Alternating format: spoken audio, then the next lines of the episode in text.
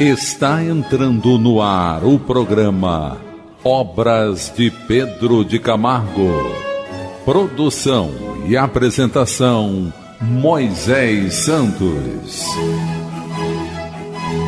Caríssimos ouvintes da Rádio Rio de Janeiro, eu sou Moisés Santos e este é o programa Obras de Pedro de Camargo. Você permanece conosco, meu caro ouvinte, refletindo, estudando, buscando os ensinamentos do Evangelho de nosso Senhor Jesus Cristo, à luz da doutrina espírita. Você acompanha conosco a obra Em Torno do Mestre. O autor é Pedro de Camargo, editora da Federação Espírita Brasileira. Hoje vamos estudar o capítulo intitulado Orgulho. Sim, meu caro ouvinte, essa chaga da humanidade essa enfermidade da alma, esta condição estabelecida por todos nós em algum nível e diz respeito à condição extrema de autossuficiência, de supremacia, de superioridade que não possuímos. A estreiteza da matéria, o vínculo com o imediatismo proporcionam estas condições. Todas as imperfeições, todos os vícios são derivados desta e outras chagas da humanidade. E Pedro Camargo inicia dizendo que há pessoas cujo orgulho é tão acentuado que para se molestarem e se irritarem, basta que se faça ligeira referência às qualidades e aos méritos de terceiros. Vamos buscar as diretrizes libertadoras na doutrina espírita. Diretrizes libertadoras.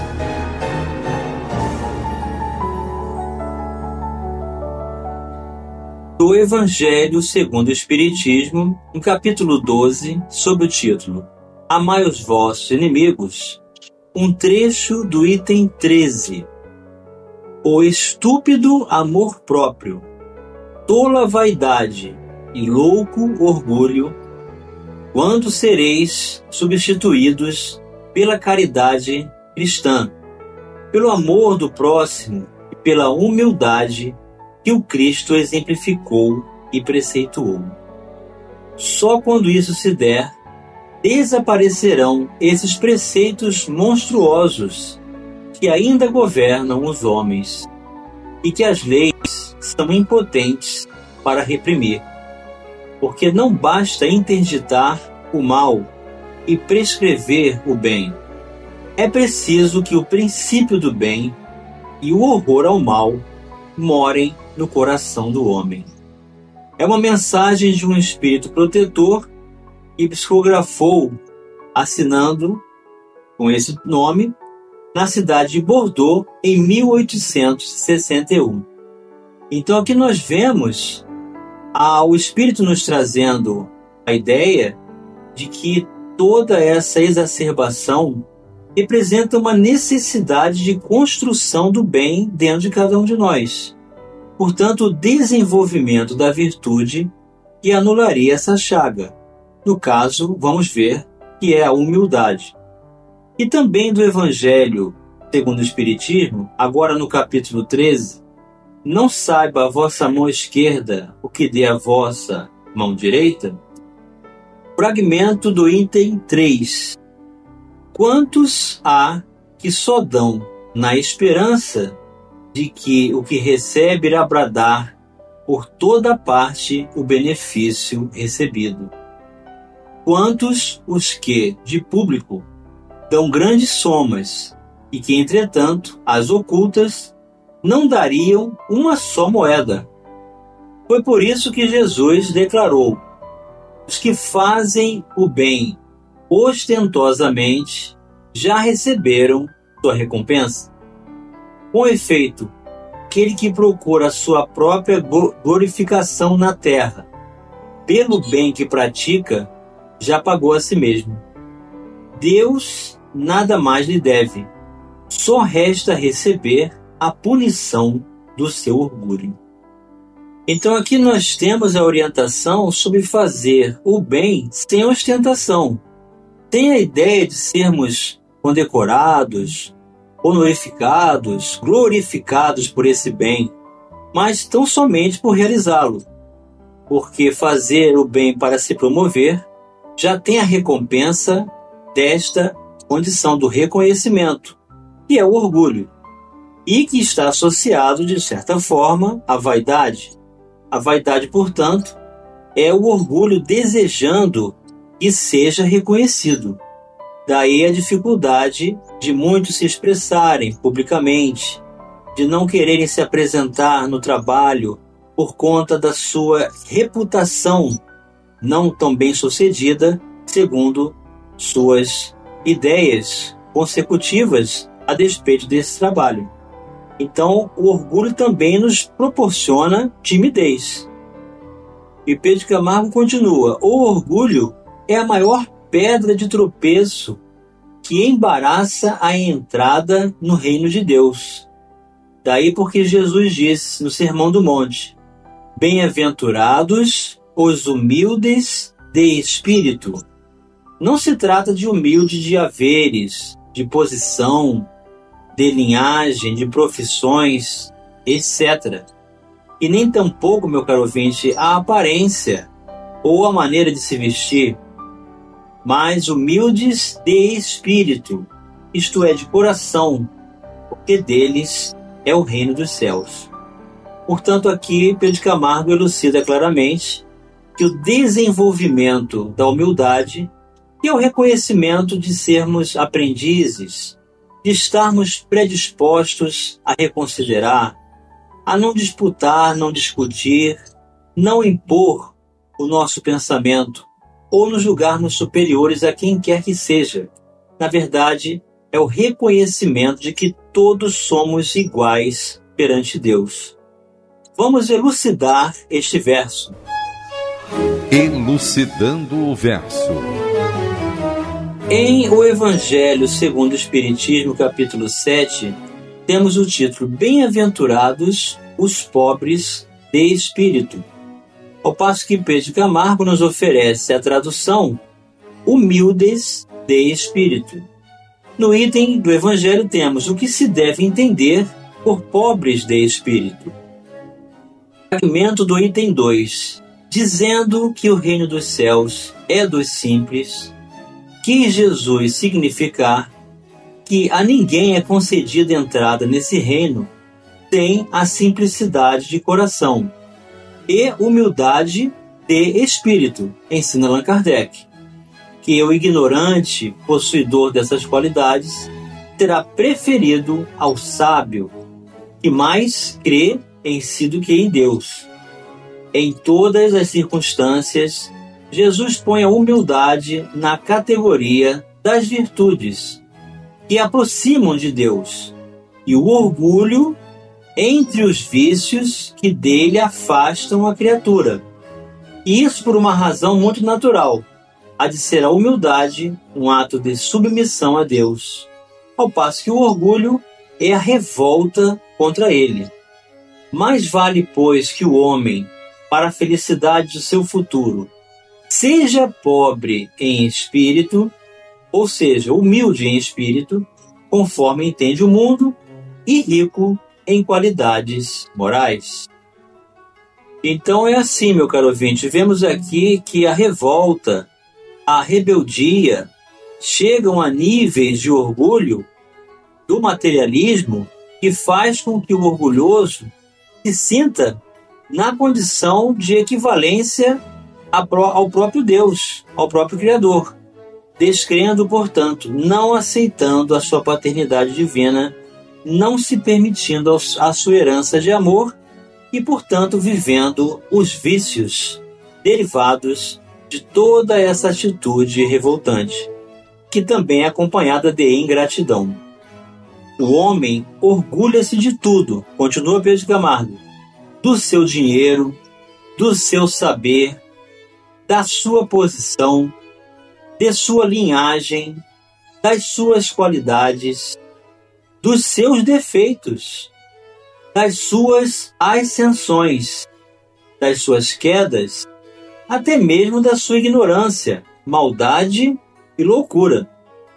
Certamente por isso é que Alexandre Herculano teve esta exclamação: Orgulho humano, que serás tu mais, estúpido, feroz ou ridículo?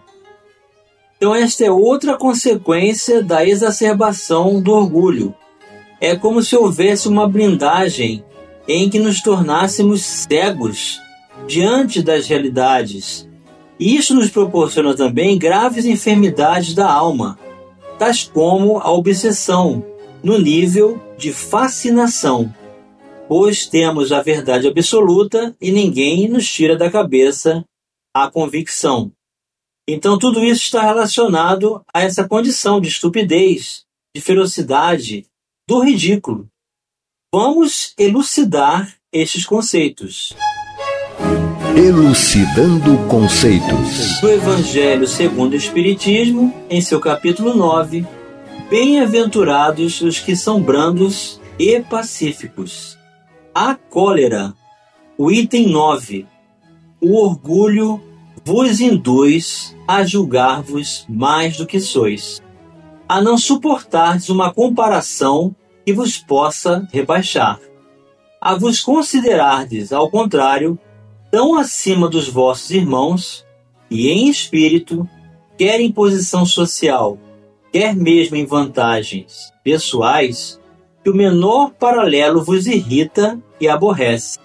Que sucede então? Entregai-vos à cólera então aqui vemos exatamente a doutrina espírita estabelecendo bases seguras, exatamente as palavras de Pedro Camargo em seu primeiro parágrafo. Pesquisai a origem desses acessos de demência passageira que vos assemelham ao bruto, fazendo-vos perder o sangue frio e a razão.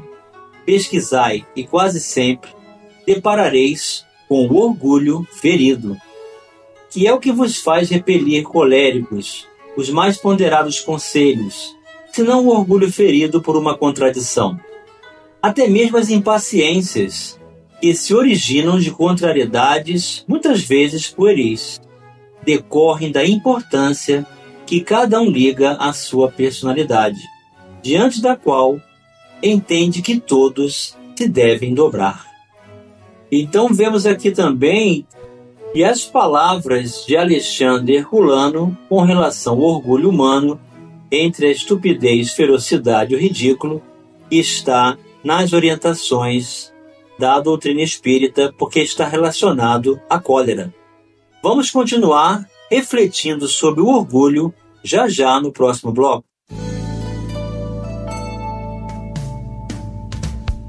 Participe do programa Obras de Pedro de Camargo enviando sua mensagem, dúvida ou sugestão pelo e-mail opg arroba rádio Rio de Janeiro.am.br ou pelo WhatsApp da Rádio Rio de Janeiro 984867633 aos cuidados de Moisés Santos.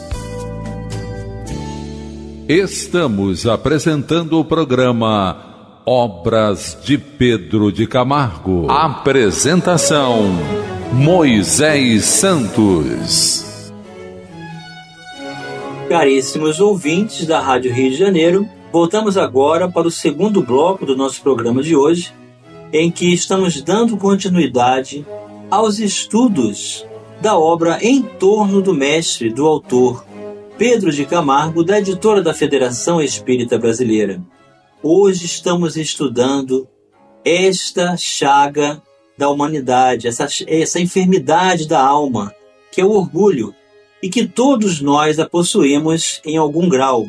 É preciso estudarmos a nós mesmos, meu caro ouvinte. É preciso conhecer a si mesmo e reconhecendo que todas essas atitudes de impaciências, de cólera, fazendo-nos perder o sangue frio e a razão, até mesmo diante desses ponderados conselhos que tanto recebemos de pessoas que querem o nosso bem, das obras dos espíritos superiores que nos convidam a reconsiderar. Estabelecemos por nós mesmos revoltas, contrariedades, que são muitas vezes tão insignificantes, mas por darmos tanta importância à nossa falsa supremacia, à ideia da nossa personalidade como sendo a verdadeira razão da convicção, nós não nos dobramos diante da realidade e entramos nesses estados de cólera, de ferocidade e até mesmo de situações ridículas, se não de estupidez. Mas todos nós podemos desenvolver e aprender as virtudes. É preciso aprender a humildade. É preciso desenvolver a convicção de que somos aprendizes, de que todos somos espíritos criados por centelha divina, a imagem e semelhança de Deus. Somos todos irmãos do mesmo Pai e temos o desenvolvimento das nossas virtudes a partir do esforço, do trabalho do bem, do estudo, do desenvolvimento do sentimento e de toda a conexão da, do reconhecimento do amor de Deus em nossas vidas e de sua superioridade. Não é a pobreza, nem a enfermidade, nem a fome, nem a nudez que mais tem ocasionado os sofrimentos na terra. É o orgulho, sob suas várias e multiformes modalidades. Então veja, meu caro ouvinte, as doenças morais, as doenças da alma, os estados de desequilíbrio mental, emocional e espiritual, causado pelo orgulho que leva a todos os, os vícios prováveis, nós temos mais enfermidades a partir dessa chaga da alma, o orgulho, do que das condições materiais. Vamos retirar este véu. Retirando o véu do Evangelho segundo o Espiritismo, capítulo 13. Fora da caridade não há salvação. O item 3. Toda a moral de Jesus se resume na caridade e na humildade, isto é, nas duas virtudes contrárias ao egoísmo e ao orgulho. Portanto, a caridade está em oposição ao egoísmo. Praticando a caridade, nós deixamos de ser egoístas praticando a humildade, deixamos de ser orgulhosos. Em todos os seus ensinos, ele aponta essas duas virtudes como as que conduzem à eterna felicidade. Bem-aventurados, diz, os pobres de espírito, isto é, os humildes, porque deles é o reino do céu. Bem-aventurados os que têm puro coração. Bem-aventurados os que são brandos e pacíficos Bem-aventurados os que são misericordiosos. Amai o vosso próximo como a vós mesmos. Fazei aos outros o que quererias vos fizesse. Amai os vossos inimigos. Perdoai as ofensas, se quiserdes ser perdoados. Praticai o bem sem ostentação. Julgai-vos a vós mesmos, antes de julgardes os outros. Humildade e caridade. Eis o que não cessa de recomendar, e de que dá ele próprio o exemplo. Orgulho e egoísmo.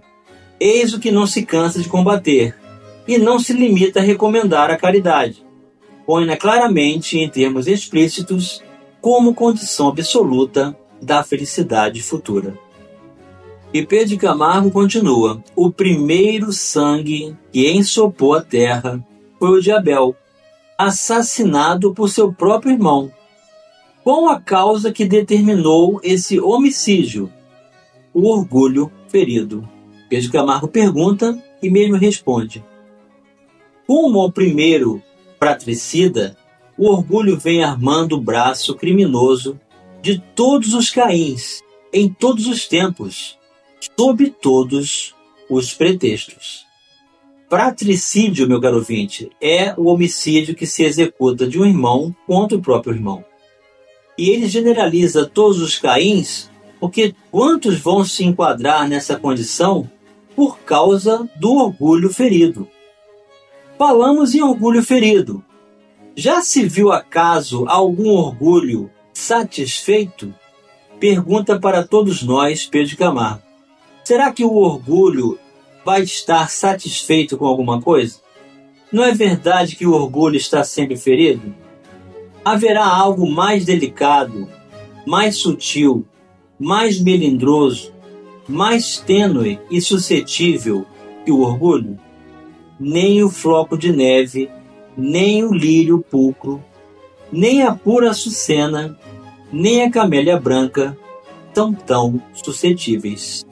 Então Pedro Camargo está nos trazendo aqui uma comparação sobre condições tão singelas, tão simples, tão frágeis, mas para nos dar a ideia da sutileza do que representa o estado de conturbação, de desequilíbrio emocional propenso a todas as atitudes grosseiras, de ferocidade, de respostas duras, de supremacias de defesa da própria razão. Uma palavra, uma interjeição, uma tonalidade de voz, um gesto, um olhar é bastante para melindrar o orgulho.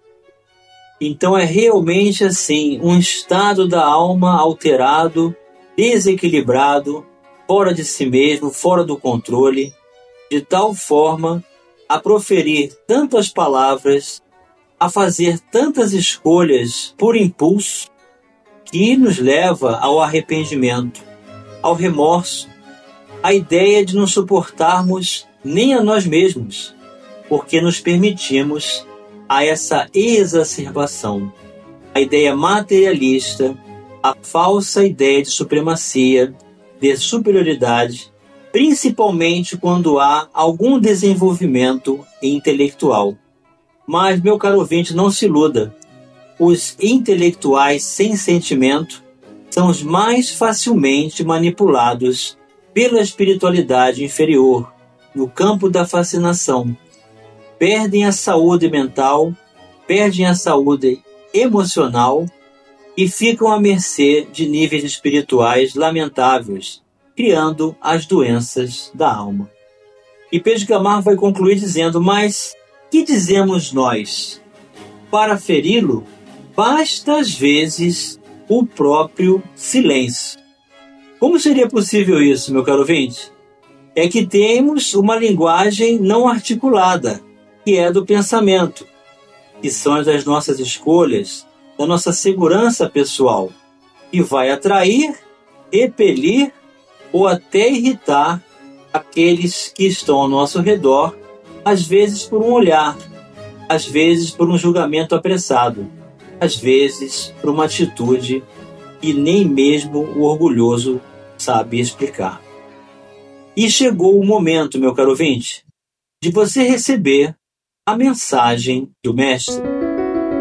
Mensagem do Mestre Aproximou-se dele então a mãe dos filhos de Zebedeu, com seus filhos, ajoelhando-se e fazendo-lhe um pedido. Perguntou-lhe Jesus: Que queres? Ela lhe respondeu: Concede que estes meus dois filhos se sentem à tua direita e outro à tua esquerda no teu reino. Jesus, porém, replicou: Não sabeis o que pedis. Podeis beber o cálice que eu estou para beber? Responderam-lhe: Podemos.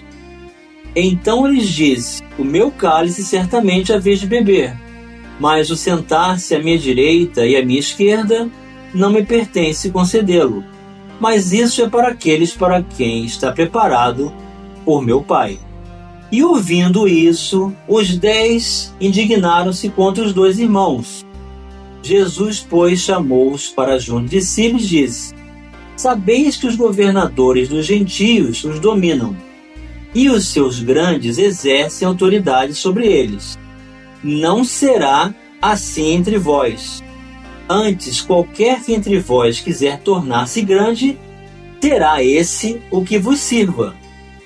E qualquer que entre vós quiser ser o primeiro, terá vosso servo assim como o Filho do Homem não veio para ser servido, mas para servir e para dar a sua vida em resgate de muitos. Mateus capítulo 20, versículos de 20 a 28. Eis o exemplo do próprio Mestre em nossas vidas, meu caro ouvinte. Se quiser ser o maior, seja o servo de todos. Sirva a todos. Seja o menor, servindo a todos. Foi o que Jesus fez, lavando os pés de todos, mostrando a sua humildade, o seu amor e o seu exemplo para alcançarmos esse reino que está dentro de nós e, consequentemente, como conquista no mundo espiritual. Um grande abraço e até o próximo programa. Você ouviu o programa Obras de Pedro de Camargo. Produção e apresentação Moisés Santos. E Santos. E Santos. E Santos.